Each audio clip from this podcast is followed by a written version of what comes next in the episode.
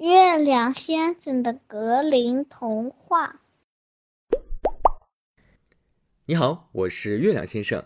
接下来的几期，我要给大家讲几个和数字有关的故事。今天要说的故事主角就是六个有魔法的神奇的人。六六六。从前有一个了不起的士兵，他骁勇善战，十分有领导力。但是战争结束后，他什么奖赏也没拿到，就被国王遣散回家。走时只给了他三块钱路费。士兵气急了，说：“哼，拿三块钱就想打发我？等着瞧吧！到时候我要国王把国库里的钱都交出来。”于是他气冲冲地走进一座森林，看见有个人在那里像拔麦子一样轻松地拔起了六棵树。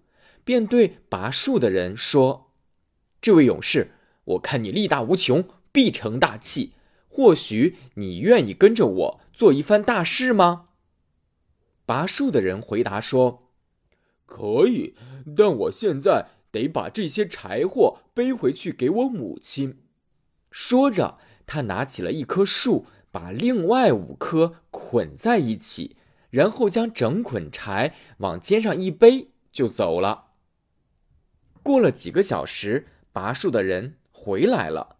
退役士兵拍拍他的肩膀，对他说：“我果然没看错人，守信之人必成大事。我相信我们两个聚在一起，定能风风火火闯天下。”于是两人便出发了。走了没多久，看见一个猎人跪在一片草地上瞄准儿。退役士兵小心翼翼地走上前，轻声问道：“哎？”猎人，你在打什么？猎人头也不回，冷静地说：“离这儿两公里的地方有棵树，树上停着一只苍蝇，我要打中它的左眼。”听完这番描述，两人都知道面前这位一定是个神枪手。于是，退役士兵兴奋地说：“好极了，这位神枪手，请你跟我们一道走吧。我们三个聚在一起，定能风风火火闯天下。”猎人很乐意的跟着他们走了。他们来到七座风车旁，只见风车在飞快的转，左右却没有风，连树叶都一动不动。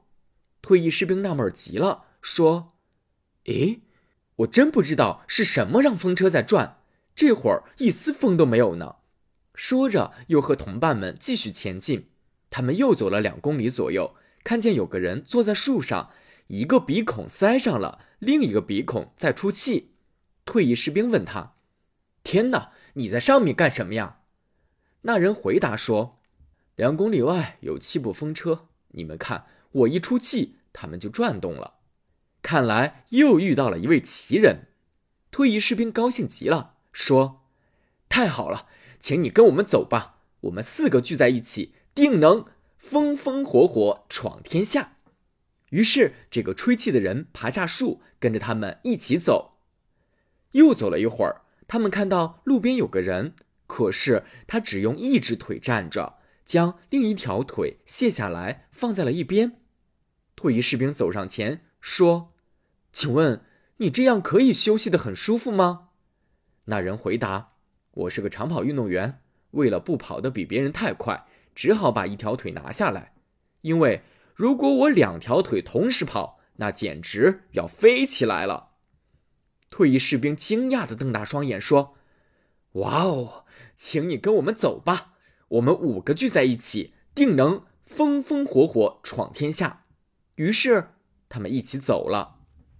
又走了一会儿，他们再次碰到了一个人，那人戴着一顶小帽子，可是他却将帽子挂在一只耳朵上。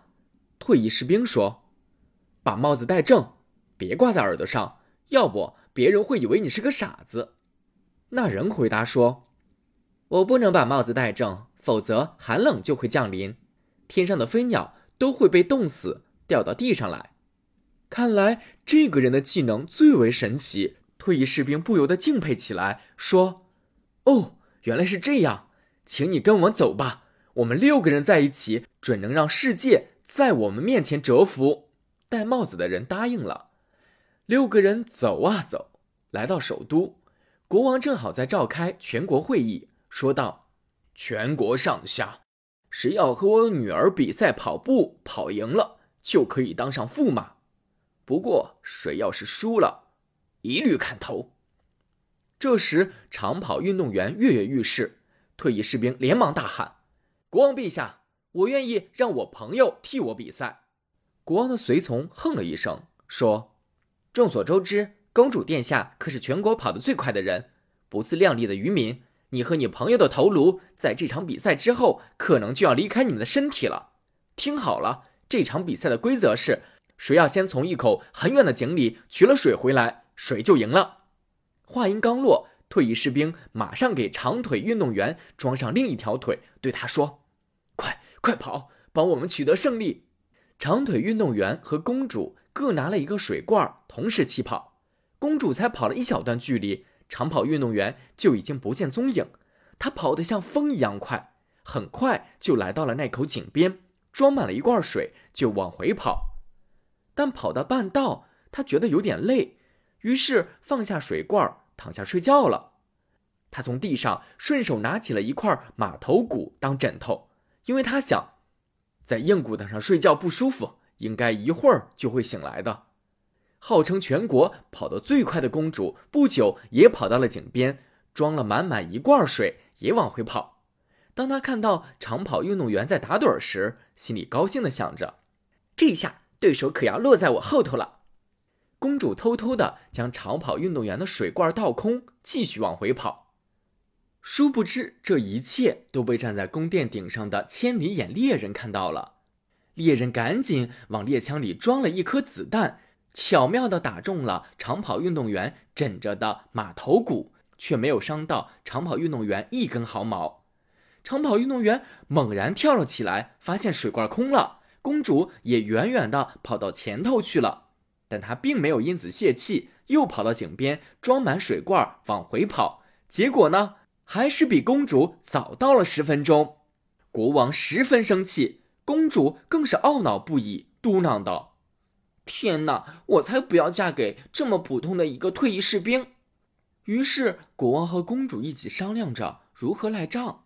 国王悄悄对公主说：“我的宝贝女儿，你不必害怕。”我有一个好主意，一定能赶走他们。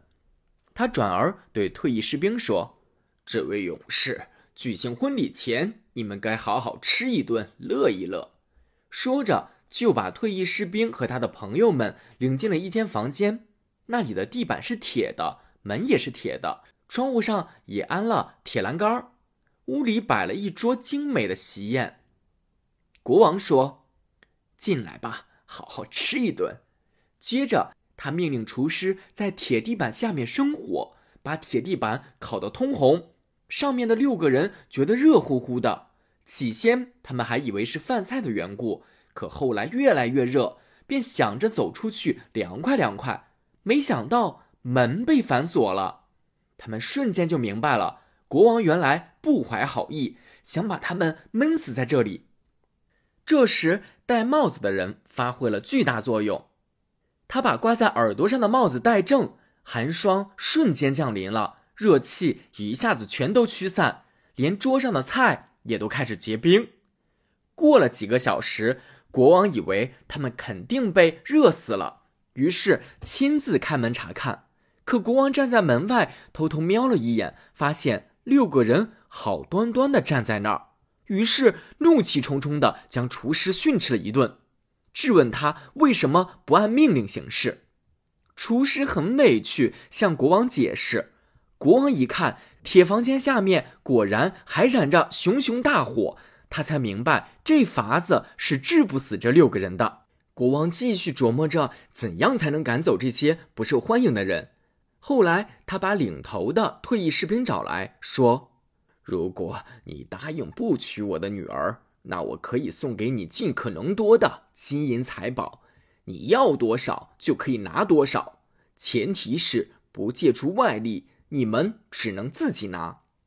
好的，国王陛下，退役士兵回答说：“说好了，我的伙伴们能拿多少，你就得给多少，这样我可以放弃驸马爷的位置。”国王这下满意了，退役士兵接着对他说：“我十四天以后来取金子。”紧接着，退役士兵召集了全国的裁缝，要他们在十四天内缝出一个大口袋。缝好后，他要那个能拔起树的人扛上口袋，和他一起来到宫殿。国王惊了，问道：“这、这、这位扛着像房子一样大麻袋的大力士是谁呀？他、他能扛走多少金子呀？”大力士一把抓起一吨金子，放进口袋，毫不费力。这些金子连口袋底部都盖不住。国王只好让人把他的全部财宝一点一点的都拿出来。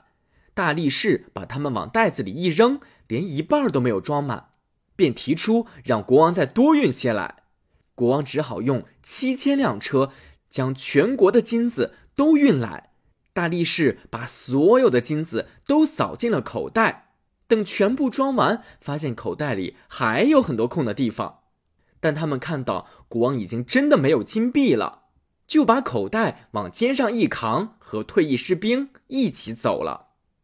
国王看见自己的国库都被掏空了，龙颜大怒，也顾不得什么诚信了，马上命令骑兵们追赶那六个人，把大力士手里的袋子夺回来。两个骑兵团快马加鞭，终于赶上了那六个人。